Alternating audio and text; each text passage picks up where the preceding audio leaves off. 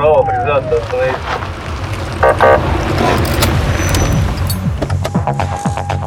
Программа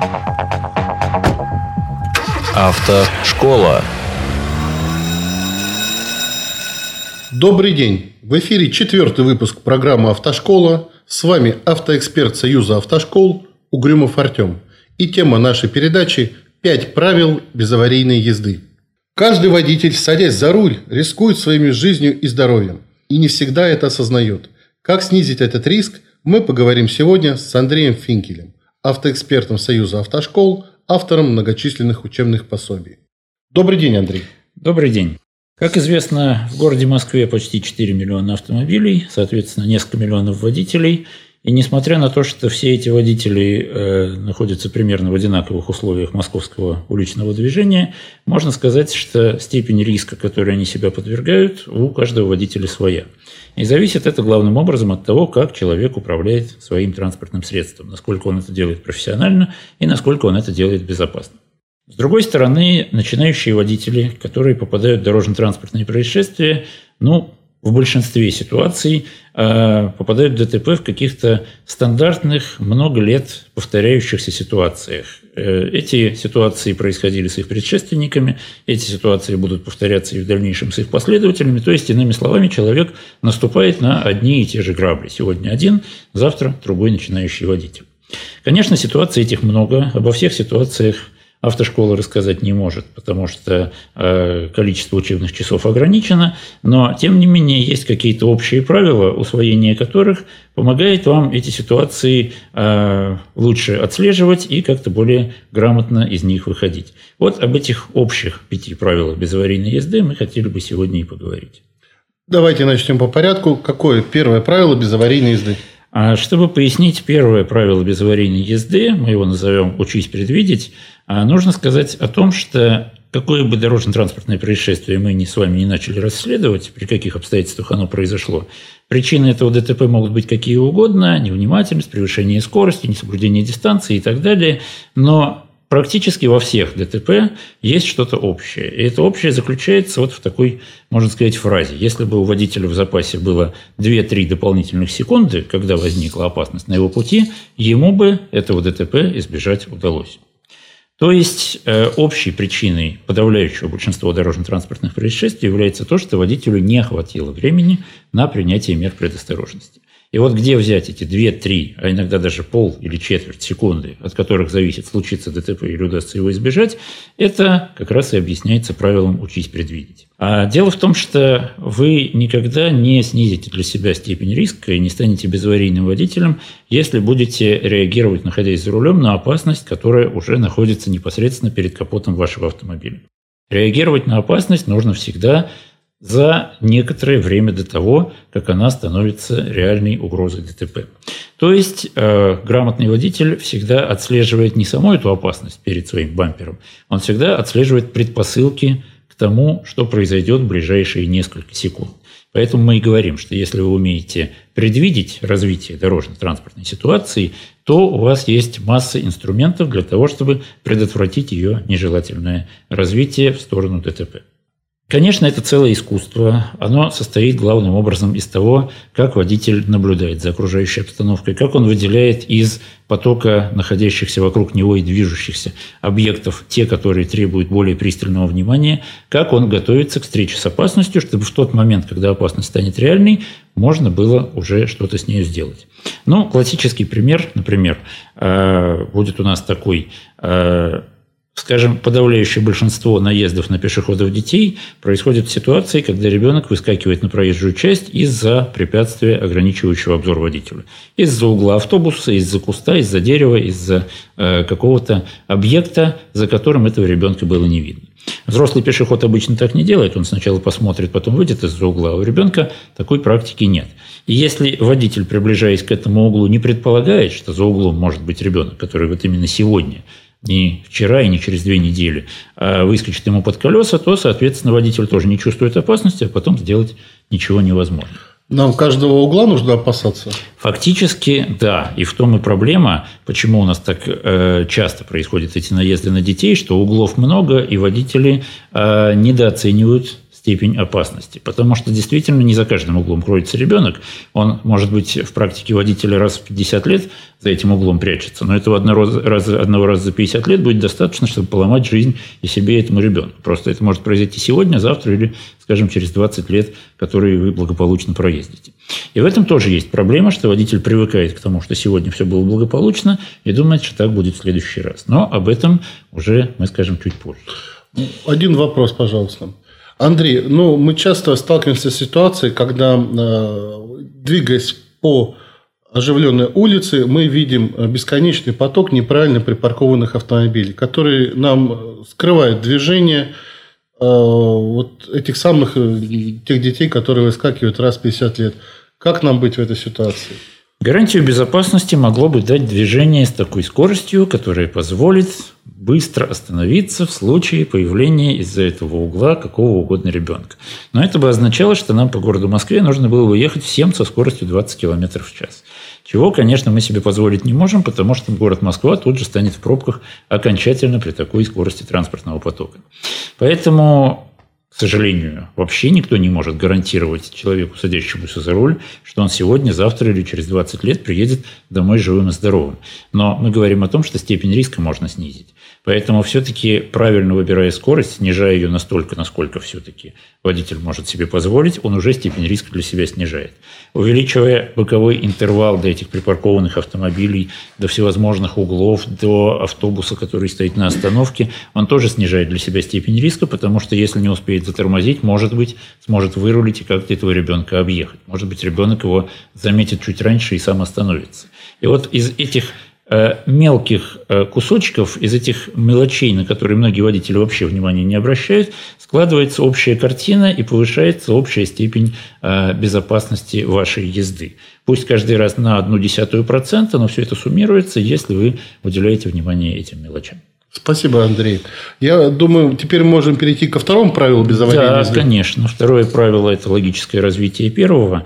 Если мы говорим о том, что мы учимся, и это, в общем, делается всю жизнь, а прогнозировать, как будет развиваться а, ситуация в ближайшие несколько секунд, чтобы заранее подготовиться к принятию мер предосторожности, то надо тут же честно сказать о том, что как и с прогнозом погоды получается. Мы можем спрогнозировать одно, а на самом деле произойдет развитие ситуации совсем по иному пути. Поэтому, во-первых, нужно понимать, что вариант всегда не один единственный, их всегда бывает несколько, да, как минимум 2-3. И, во-вторых, всегда, как и с прогнозом погоды, есть вариант э, прогнозируемый наиболее вероятный, скажем, нам обещают, что завтра будет э, легкий ветерок и солнышко, но есть варианты менее вероятные, и вместо этого завтра мы можем выглянуть в окно и обнаружить тучи и дождь. А, хотя вроде как гидрометцентр выбирал тот вариант, который наиболее вероятен, и нам его сообщал по телевизору. Точно так же происходит и здесь. Если мы прогнозируем, что вот сейчас эта машина, включившая поворотник, свернет туда-то, а пешеход, который ее пропускает, после нее пойдет переходить дорогу, скорее всего, так оно и будет, мы исходим из собственного опыта. Но может быть вариант, когда как-то это все сложится иначе. Так вот, правило номер два, которое называется «будь готов к худшему», заключается в том, что водитель должен ориентироваться не на тот вариант, который является наиболее вероятным, а на тот вариант, пусть даже маловероятный, который поставит его в наиболее сложное положение и создаст ему дополнительные опасности. Ну и дальше уже по поговорке. Если вы готовы к худшему, то значит вы готовы ко всему. Если ситуация будет развиваться более легким для вас способом, то вы тем более сможете предотвратить ДТП, если будете готовы и к этому варианту заодно. Но ориентируемся мы всегда пусть на маловероятный, но наиболее тяжелый вариант. И в этом, кстати, а, заключается причина того, что не только начинающие водители попадают в ДТП, но и водители с большим стажем по 20-30 по 30 лет. Вот довольно часто с ними происходит такая история, что они уже э, наиболее вероятные варианты в своей практике видели тысячи раз, и постепенно они забывают о том, что ситуация может пойти по непредвиденному пути. А дальше действуют по шаблону, и там, где требуется нестандартное решение, чтобы предотвратить ДТП, у них это плохо получается. А можно на примере рассказать? А, я могу привести пример. Давайте такой пример возьмем. Вот, скажем, а, есть у нас классическая ситуация, когда два автомобиля едут друг за другом, приближаются к зеленому сигналу светофора, к перекрестку, например, да, и в тот момент, когда первый автомобиль подъезжает к светофору, уже почти подъехал, зеленый свет переключается на желтый. А подавляющее большинство водителей, поскольку не хотят терять время, спокойно проскакивают на желтый свет. В общем-то, это не противоречит правилам движения, если он внезапно включился. И задний водитель, тот, который на втором автомобиле едет на хвосте, ожидает от впереди идущего именно таких действий. Соответственно, чтобы тоже проскочить вместе с ним, он прибавляет газу, и они вдвоем обычно заканчивают проезд перекрестка. Но на тысячу водителей, которые действуют таким образом, может найтись один, который или никуда не торопился, или просто был слишком осторожным, и вместо того, чтобы на этот желтый свет проскочить перекресток, он, наоборот, применит торможение, а поскольку места уже не осталось, торможение это будет резким и экстренным. И получается, что передний водитель нажимает на педаль тормоза, задний водитель в это время жмет педаль газа, ну и дальше легко понять, что один Часто сталкивается с другим. Да. Вот э, классическая ситуация, которая говорит о том, что задний водитель не был готов к наихудшему для него развитию событий и не держал ту дистанцию и ту скорость, с помощью которых он мог бы избежать наезда даже в этом тяжелом для него случае. Прекрасный пример, все предельно ясно. Перейдем к следующему. Да, конечно, перейдем к третьему нашему правилу. Оно касается начинающих водителей в еще большей степени, ну, хотя бы потому, что а, опытных водителей с большим стажем учить не приходится, они сами гораздо давать советы новичкам. А третье правило называется «не обольщайся», и суть его заключается в следующем. А вот представьте себе человека, который только что получил водительские права, самостоятельно сел за руль, инструктора рядом с ним больше нет, и, естественно, он находится в довольно тревожном состоянии первое время, попав в наше, особенно московское дорожное движение. А, и что спасает начинающего водителя от немедленного попадания в ДТП? Главным образом его спасает то, что он а, боится окружающей дорожной обстановки и благодаря этому перестраховывается и старается не рисковать там, где можно без этого обойтись. То есть, условно говоря, едет со скоростью 40 км в час, чтобы, не дай бог, чего-нибудь не случилось. А, и, в принципе, это действительно то, что его выручает, пока нет достаточного водительского опыта. Однако опыт постепенно приходит с каждой новой поездкой и проходит некоторое время, там две недели, потом месяц, потом полтора-два, и водитель, который часто ездит одним и тем же маршрутом, поскольку боится выезжать куда-то а, дальше за пределы а, линии дом-работа, обнаруживает, что ничего страшного не происходит – он ездит, э, повторяет одни и те же э, действия за рулем, повторяет одни и те же э, участки своего маршрута, и, в общем-то, как-то с каждым разом все это делать становится легче. И тут возникает у начинающего водителя мысль, что, оказывается, все не так страшно, и вообще, чего там пугали какими-то ДТП и так далее, когда у меня все вот так уже вполне себе замечательно получается. И первая реакция на эту радостную информацию состоит в том, что водитель пытается а, расширить границы дозволенного и с каждой новой поездкой ездить чуть более рискованно, чем в прошлый раз. Скажем, если он проехал а, участок маршрута со скоростью 50 км в час, в следующий раз он попробует поехать 55, потом 60, потом 65, 70, ну и так далее. И, естественно, рано или поздно жизнь поставит его на место. В лучшем случае что-то его сильно напугает, в худшем случае он так и станет участником ДТП. Лучше, конечно, чтобы это ДТП оказалось каким-то мелким, но отрезвляющим. А некоторые исследования э, дали такой результат, что вот наибольшее расхождение между реальным водительским мастерством и тем, как водитель э, воспринимает свое мастерство, то есть между тем, что он о себе воображает, наибольшее это расхождение происходит где-то на а, уровне 5000 пройденных километров. То есть это где-то а, полтора, два, три месяца самостоятельной езды. И действительно, при таком стаже водительском а, наблюдается первый всплеск дорожно-транспортных происшествий. Это те, кто недавно сел за руль и кому довольно скоро не повезло, видимо, в соответствии с тем механизмом, который мы описали. Ну, вообще, честно говоря, любому водителю свойственно несколько переоценивать свое водительское мастерство. Каждый считает, что я самый лучший на свете водитель, а все остальные вокруг чайники.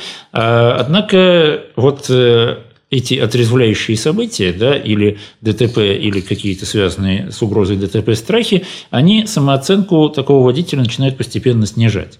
А, но еще очень много пройдет времени, прежде чем эта самооценка станет достаточно соответствовать реальному мастерству водителя. И опять же, по данным того же исследования, это происходит примерно на уровне 100 тысяч пройденных километров. Если мы пересчитаем это на годы, на стандартный режим движения автолюбителя, который проезжает 15-20 тысяч километров в год, значит, это произойдет только через 5 6 лет самостоятельной езды за рулем.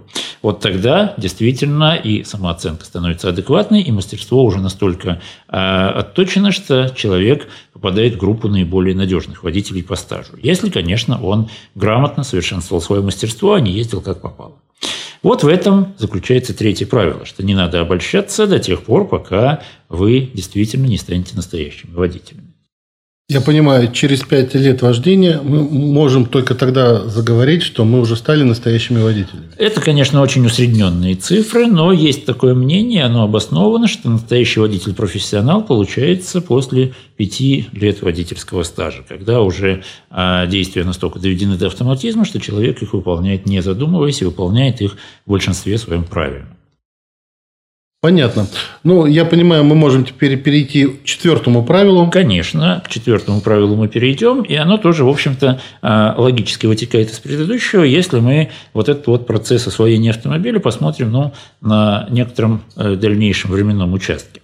А, что происходит? Пока инструктор сидел сбоку от ученика, да, и ученик осваивал водительское мастерство, инструктор, естественно, контролировал его действия, давал под руку разные советы. К концу обучения некоторые от этих советов уже устали, потому что я и сам знаю, о чем он мне тут подсказывает, говорят некоторые выпускники автошкол. А, и вот, наконец, вот эта, а, скажем так, мелочная опека инструктора осталась позади, человек с собственными правами на своем автомобиле делает, чего хочет. А, собственно, ошибки, которые допускал ученик, выпускник автошколы, какие были, такие на первых порах и остались, потому что они сами исчезнуть не могут. Но если раньше на эти ошибки обращали ваше внимание, то теперь никто на эти ошибки внимания не обращает. И получается, что если вы не будете контролировать свои ошибки сами, если вы не будете держать самих себя в какой-то дисциплине, то очень быстро и за короткий срок можно разболтаться до того, что вообще начать ездить по принципу тяп-ляп и так сойдет. Что, к сожалению, со многими водителями и происходит. Вот из-за этого некритического отношения к собственному поведению за рулем. А я попытаюсь это проиллюстрировать примерами, только скажу, что правило номер четыре можно коротко назвать а, фразой «следи за собой». Действительно, если человек один в автомобиле, кроме как сам за собой, а, никто за ним следить, естественно, не сможет. Ну, например, в какой-то обстановке тихой, спокойной водитель забыл включить указатели поворота, совершая перестроение, подумал, ну и что такого, никого не было, а перестроился, разумеется, он тут же, сразу же из-за этого невключенного поворотника в ДТП не попадет. И не попадет он в ДТП, когда забудет его включить в следующий раз на пустой дороге, и через раз, и через еще 258 раз, но кто его знает, на 259 или на 5417 раз – что-то пойдет не так, и этот невключенный поворотник или, может быть, какое-то другое неправильное действие может сыграть свою руковую роль. Но поскольку это будет уже 5418 раз, а действие это неправильное войдет в привычку, и беда в том, что если привычка укоренилась, избавиться от нее крайне тяжело. Вы, конечно, можете сказать себе, что вот э, ближайшего понедельника или с первого числа нового месяца я начинаю новую жизнь, делаю по утрам зарядку и строго соблюдаю правила дорожного движения. Но, сами вы знаете, как у нас получается не очень хорошо после таких обещаний с деланием по утрам зарядкой, точно так же у нас получится и с соблюдением ПДД, если вредные привычки уже укоренились. Пока вы себе пообещали, что да, я буду всегда аккуратно, добросовестно включать поворотник и смотреть в зеркало, вы его будете включать добросовестно, аккуратно и смотреть в зеркало. Но стоит вам в спокойной обстановке задуматься о каких-то личных делах, там, скажем, например, что я делаю сегодня вечером или что мне надо купить в магазине, на автопилоте укоренившаяся привычка будет повторяться снова и снова.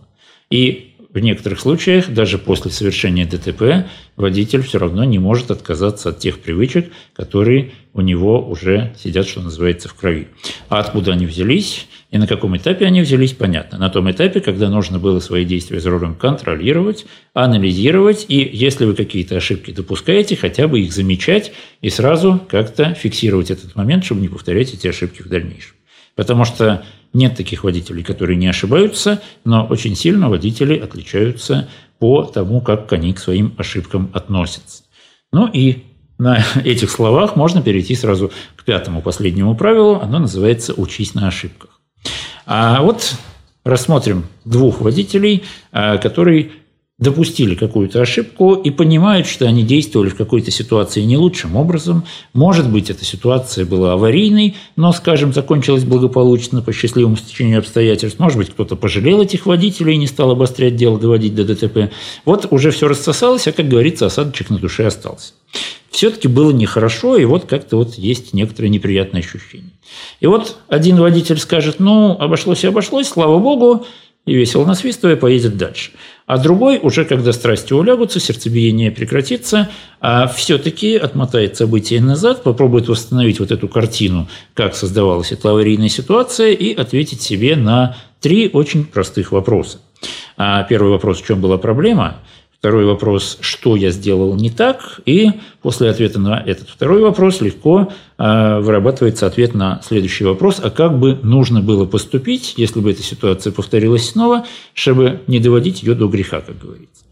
Вот если вы просто об этом подумали, не надо ничего специально зубрить на ночь, не надо ничего записывать в блокнотик. Большое дело в том, что вы это уже прокрутили в голове. Потому что так или иначе информация это не выветривается, а в голове оседает. Где-то в дальнем углу памяти, где-то в каком-то зашифрованном очень коротком виде, но что-то там уже есть. А поскольку дорожные ситуации так или иначе многократно повторяются, хоть и с разной частотой, рано или поздно вы попадете в аналогичные обстоятельства, и вам уже не придется вырабатывать заново решение, которое у вас в памяти было отложено с прошлого раза. А это приведет к тому, что вы на эту опасность реагируете быстрее, потому что по более короткому пути будет работать ваша мысль. Просто нужно будет в нужной ячейке вашего мозга найти соответствующую информацию и тут же ее применить на практике. Вместо того, чтобы обдумывать сложившуюся обстановку, перебирать варианты решений, выбирать из них оптимальный, после этого его как-то реализовывать, а если сокращается время, за счет которого мы реагируем на опасность, то, возвращаясь к началу разговора, мы сокращаем и степень риска э, попасть в ДТП из-за того, что мы просто не успели его предотвратить. И вот таким образом мы наши пять правил закольцевали на то, с чего и начинали этот разговор. Спасибо большое, Андрей. Очень было интересно. Я уверен, пять правил безаварийной езды, которые мы сейчас разобрали, будут очень интересны и полезны тем, кто заканчивает автошколу или ее недавно закончил. На этом мы заканчиваем четвертый выпуск программы «Автошкола». С вами был Угрюмов Артем и Андрей Финкель. В следующей программе мы продолжим э, наш разговор с Андреем Финкелем. Он нам расскажет о загадочном правиле 3D. До новой встречи. Будем рады вашим комментариям.